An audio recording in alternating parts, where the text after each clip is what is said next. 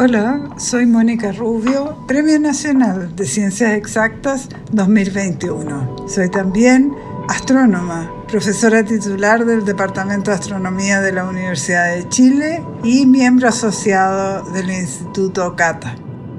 Yo me dedico a estudiar regiones donde nacen las estrellas. Y estas regiones son oscuras y no emiten luz. Alma es el instrumento más poderoso, único que existe en el mundo para estudiar el universo invisible, aquel que no emite luz. Ya cumple 10 años de funcionamiento a 5.000 metros de altura en el llano de Chacnantor cerca de San Pedro de Atacama y durante estos 10 años hemos podido hacer muchos descubrimientos en base a este y utilizando este instrumento. Es un instrumento fantástico con el cual podemos investigar el universo que no emite luz, sino que emite ondas de radio y afortunadamente entonces conocer, por ejemplo, las regiones donde nacen nuevas estrellas. Y no solamente esas regiones porque son oscuras, son frías y densas, estas estrellas cuando lo nacen, nacen con su familia alrededor, ya sea otra estrella o un sistema planetario, y podemos con alma estudiar todo este proceso que es totalmente invisible a la luz que las que vemos con los otros telescopios y con nuestros ojos.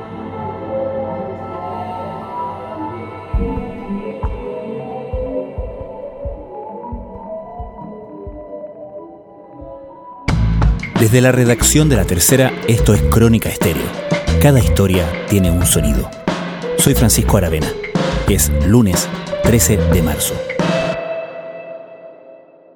Cuando me preguntaban qué estábamos haciendo allí, yo les decía que estábamos construyendo el mayor radiotelescopio del mundo y que gracias a este radiotelescopio íbamos a poder ver el universo oscuro, allá donde nuestros ojos y los telescopios ópticos no pueden acceder, ALMA iba a poder acceder. Íbamos a poder ver las primeras estrellas, cómo se formaban, cómo se formaban los planetas alrededor de otras estrellas diferentes a, las nuestras.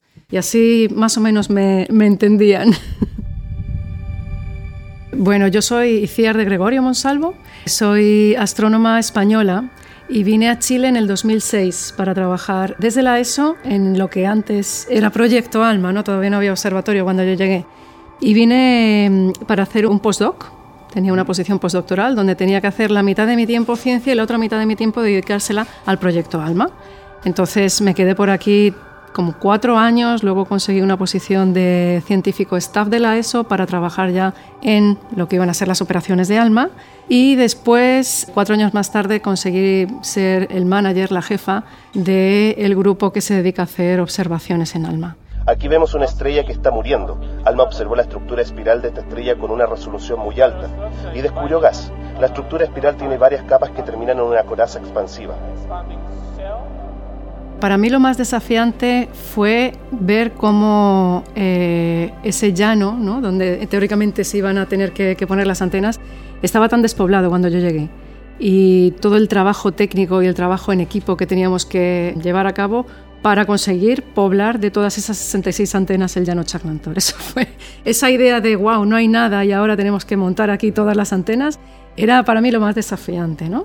Cuando yo llegué, el grupo era pequeño, era un pequeño grupo de entre jóvenes investigadores y gente mucho más senior que estaban ideando cómo poder llegar a las primeras operaciones científicas de ALMA. Entonces fueron momentos muy, muy excitantes, muy interesantes, porque no solamente tuvimos que trabajar mucho, sino tuvimos que aprender a trabajar con gente muy distinta. ¿no? Había una mezcla de culturas, de distintos países enorme. Y esa fue, yo creo, para mí la parte más desafiante, conseguir trabajar con gente tan diferente a mí. Sí, Alma me ayuda aber en, en varios aspectos. En un lado, forma parte del, del evento un telescopio que sacó imágenes eh, grandes detallados de agujeros negros, lo que estudiamos. Y también en otros contextos, Alma ha detectado campos magnéticos, por ejemplo, en nubes interestelares. Y allí hemos extraído información interesante sobre la estructura, también sobre astroquímica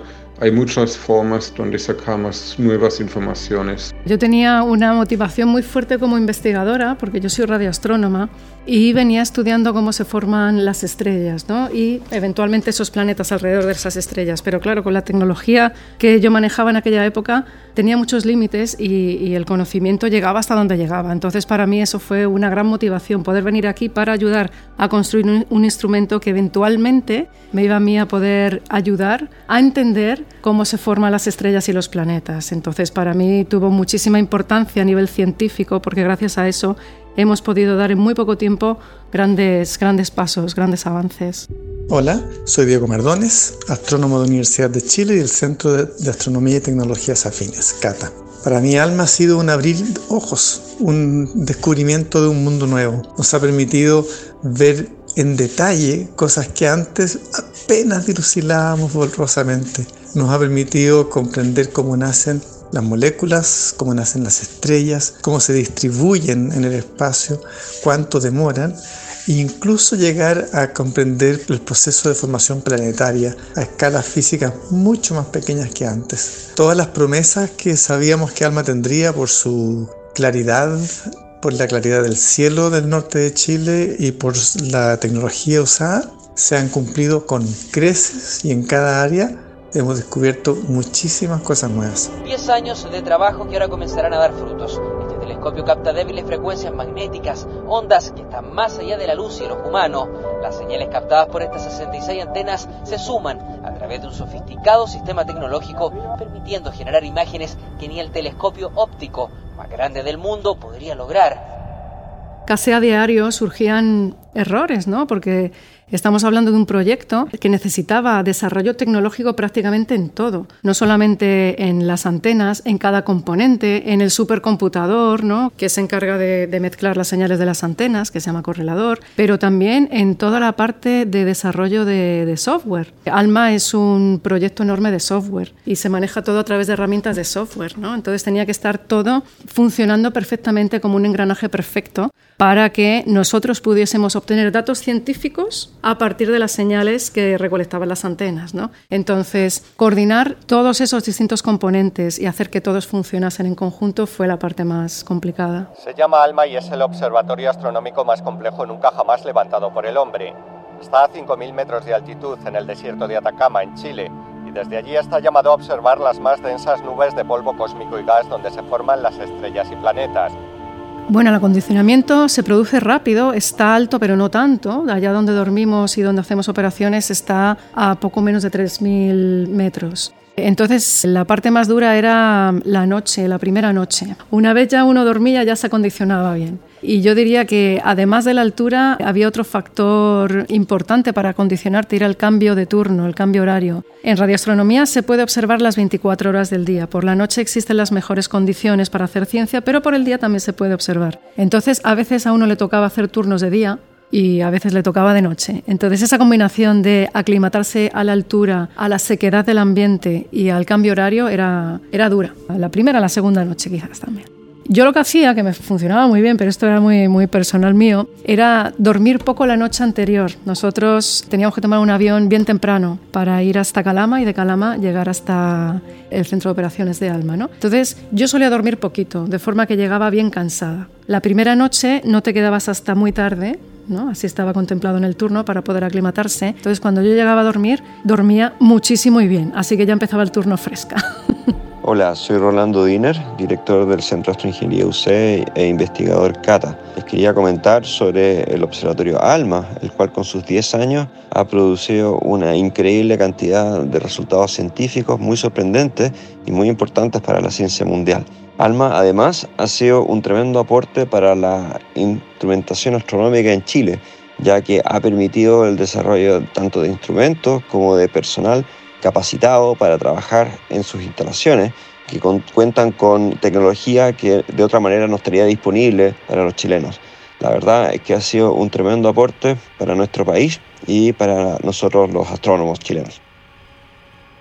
Hay muchísimas preguntas. ALMA y otros observatorios y telescopios van a ayudar, por supuesto, a, contestar esas preguntas, pero claro, la pregunta de si hay vida en otros planetas. Antes, cuando era pequeña, la pregunta era, ¿habrá otros planetas? Ahora ya sabemos que hay otros planetas. ¿Habrá vida en otros planetas? ¿Qué tipo de vida será esta que pueda haber en otros planetas? Esa es una pregunta que yo creo que hoy día todos estamos pensando en ella y más con los últimos avances que ha hecho ALMA en el campo de detección de moléculas complejas, que van a ser las precursoras eventualmente de, moléculas prebióticas que van a dar lugar a, a la vida, ¿no? Ahora estamos viendo con ALMA que estas moléculas se encuentran casi en cualquiera de las nubes de gas y polvo a partir de las cuales se van a formar estrellas y planetas. ¿no? Y estamos intentando monitorizar cómo es el viaje de estas moléculas complejas desde que están en esa nube de gas y polvo inicial hasta que llegan al disco donde se van a formar planetas y eventualmente a las atmósferas y a la superficie de estos planetas. ALMA es fruto de una alianza internacional en la que colaboran Europa, Norteamérica y Japón.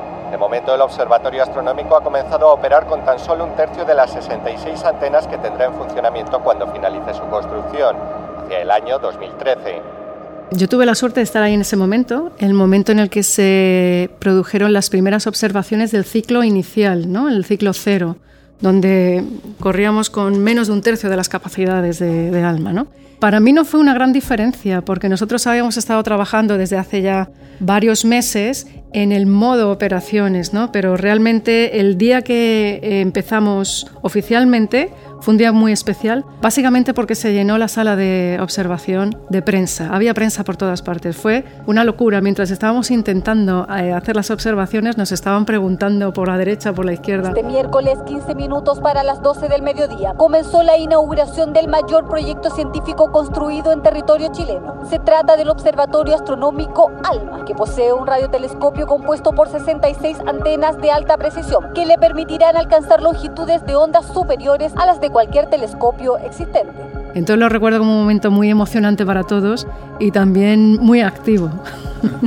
ALMA es un proyecto financiado por inversores europeos, norteamericanos y japoneses, quienes en cooperación con Chile levantaron este observatorio cuyo costo es de un billón de dólares y promete contribuir al desarrollo de las ciencias en el país.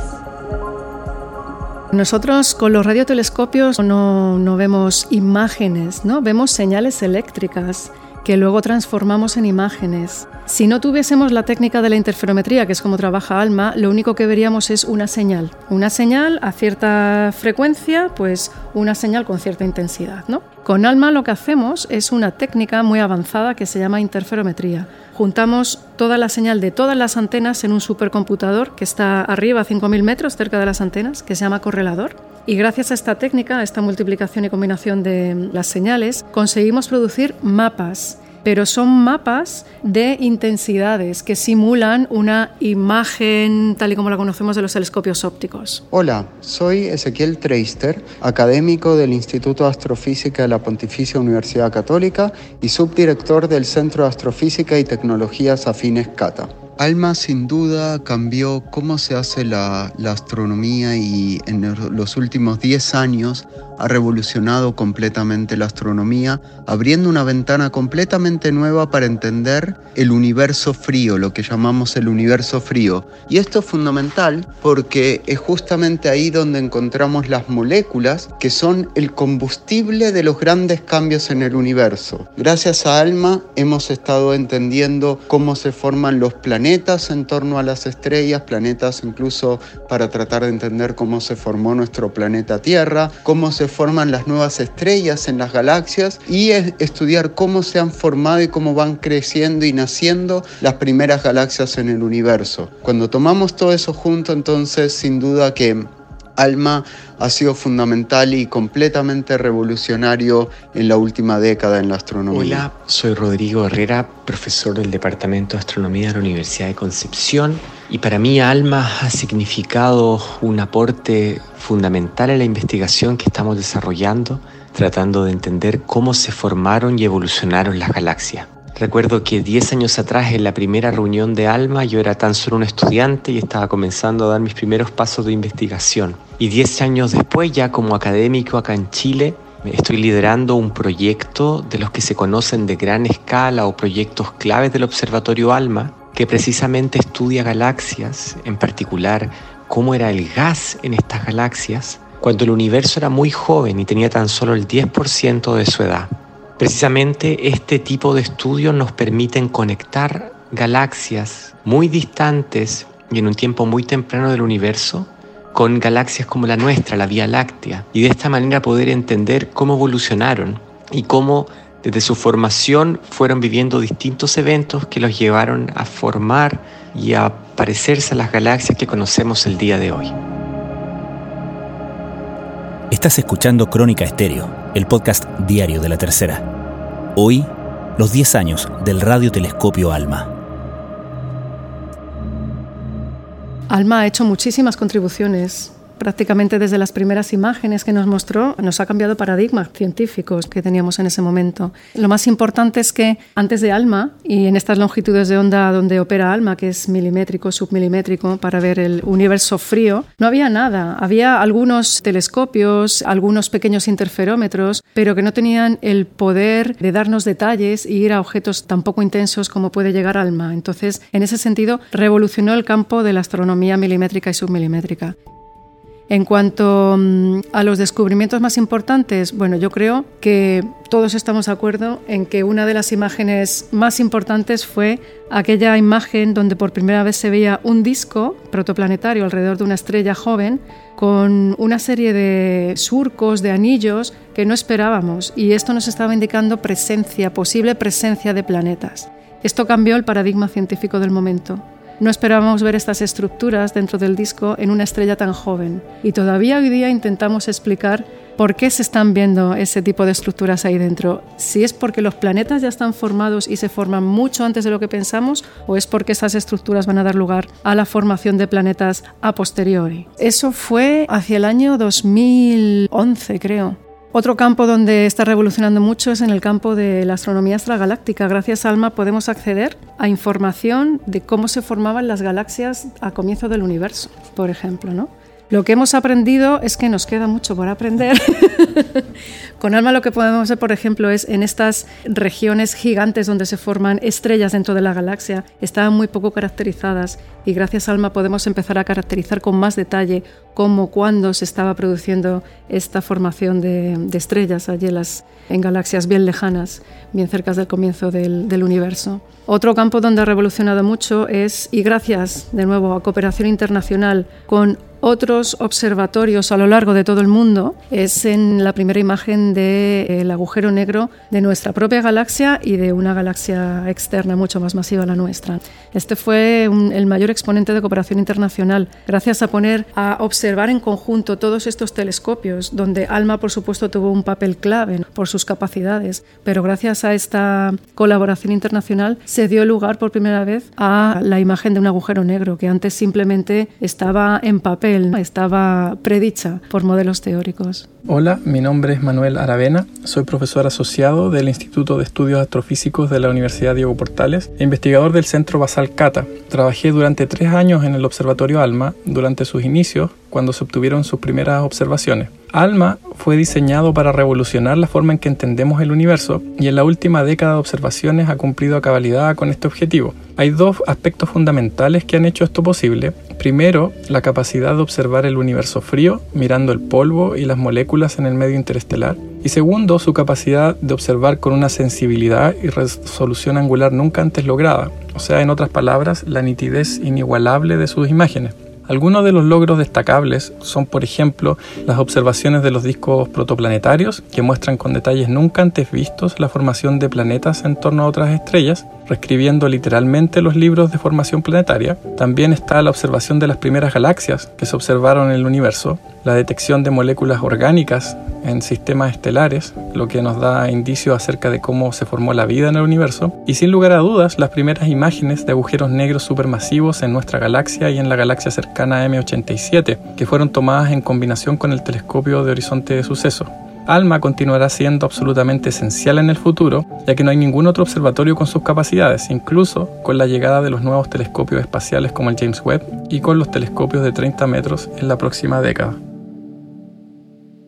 Para aplicar esta técnica de interferometría de muy larga base, donde se combinan la señal de las antenas que están situadas en partes diferentes del mundo, eso había antes unas redes a través de las cuales se podía hacer esta técnica y hacer observaciones, y que incluían la cooperación de muchos observatorios a nivel mundial. Pero claro, al incluir ALMA, que ya en sí es un proyecto internacional, donde hay distintos colaboradores que están en, Estados Unidos, bueno, en Norteamérica en general, en Asia del Este y en Europa. Eso daba todavía más internacionalidad a la cooperación.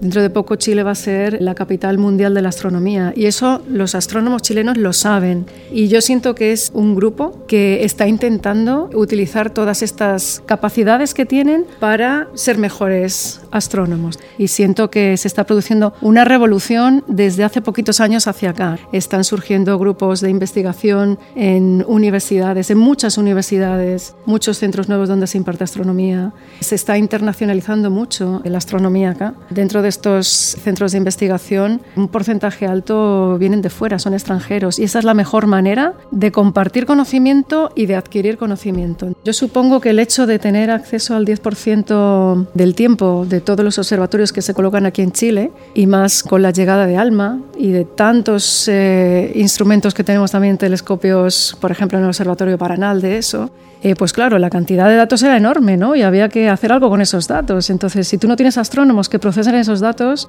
es un desperdicio. Mi nombre es Ricardo Finger, soy profesor asociado al Departamento de Astronomía de la Universidad de Chile, investigador asociado del Centro de Astrofísica y Tecnología Afines Cata.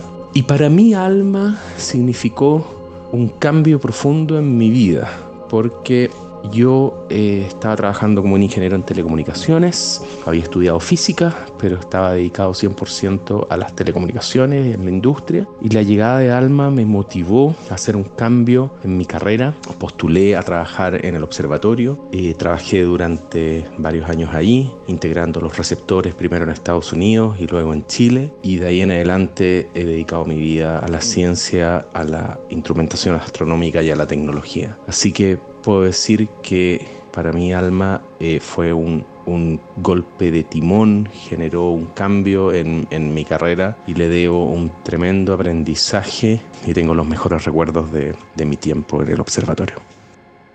Yo creo que uno de los campos donde Alma está impactando más es en el campo de las ciencias de datos. La astronomía es la ciencia que más datos produce, básicamente. Entonces, nosotros los astrónomos, para poder interpretar esos datos y analizar esos datos, necesitamos desarrollar técnicas de Machine Learning, por ejemplo, de Deep Learning, ¿no? Y eso ha dado una oportunidad muy buena para que se desarrolle esa ciencia de los datos. Chile tiene ahora una oportunidad grandísima para hacer centros internacionales de, de desarrollo de estas técnicas que luego tienen aplicaciones en todos los campos de la sociedad.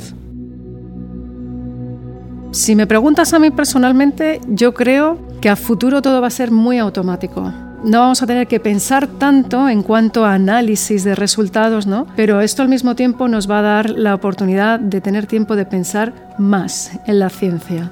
Entonces, sí me puedo imaginar un futuro en el que todo está bien automatizado, en el que uno piensa en un dato y tiene el dato. Pero um, esto más allá de ser contraproducente para nosotros, porque en cierta forma no vamos a estar tan activos, nuestro cerebro no va a tener que trabajar tanto en ese tipo de análisis, pero nos va a dar mucho más tiempo para trabajar en ciencia, en modelos teóricos. Los astrónomos viajamos mucho, conocemos sitios muy diferentes, no solamente porque tenemos que colaborar con otros equipos, como comentaba antes, ¿no? para, para compartir conocimiento, aprender otras formas de trabajar, sino porque una parte fundamental de nuestro trabajo consiste en difundir, difundir a la comunidad científica internacional los últimos resultados. Y esto ocurre en las reuniones, en las reuniones científicas, y se pueden producir en los lugares más recónditos del mundo. Esos viajes, esas experiencias que uno vive cuando va a un sitio donde ni siquiera habla el idioma, creo que te cambia un poco la perspectiva que tienes del mundo, ves el mundo un poquito más pequeño. Y en el día a día, los astrónomos somos personas normales y corrientes que tenemos muchos sueños y hacemos turnos de noche, pero que en algún momento los superamos.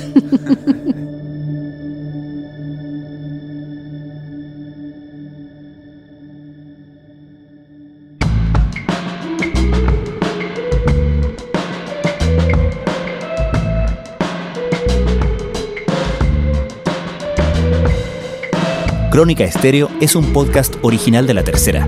La edición y conducción es de quien les habla, Francisco Aravena. El diseño y postproducción de sonido son de Michel Poblete. Nuestro tema principal es Say Again de Citadel. Escucha todos nuestros episodios en Spotify o en tu plataforma favorita de podcast y en latercera.com. Nos encontramos mañana en una nueva entrega de Crónica Estéreo. Cada historia tiene un sonido. El podcast diario de la tercera.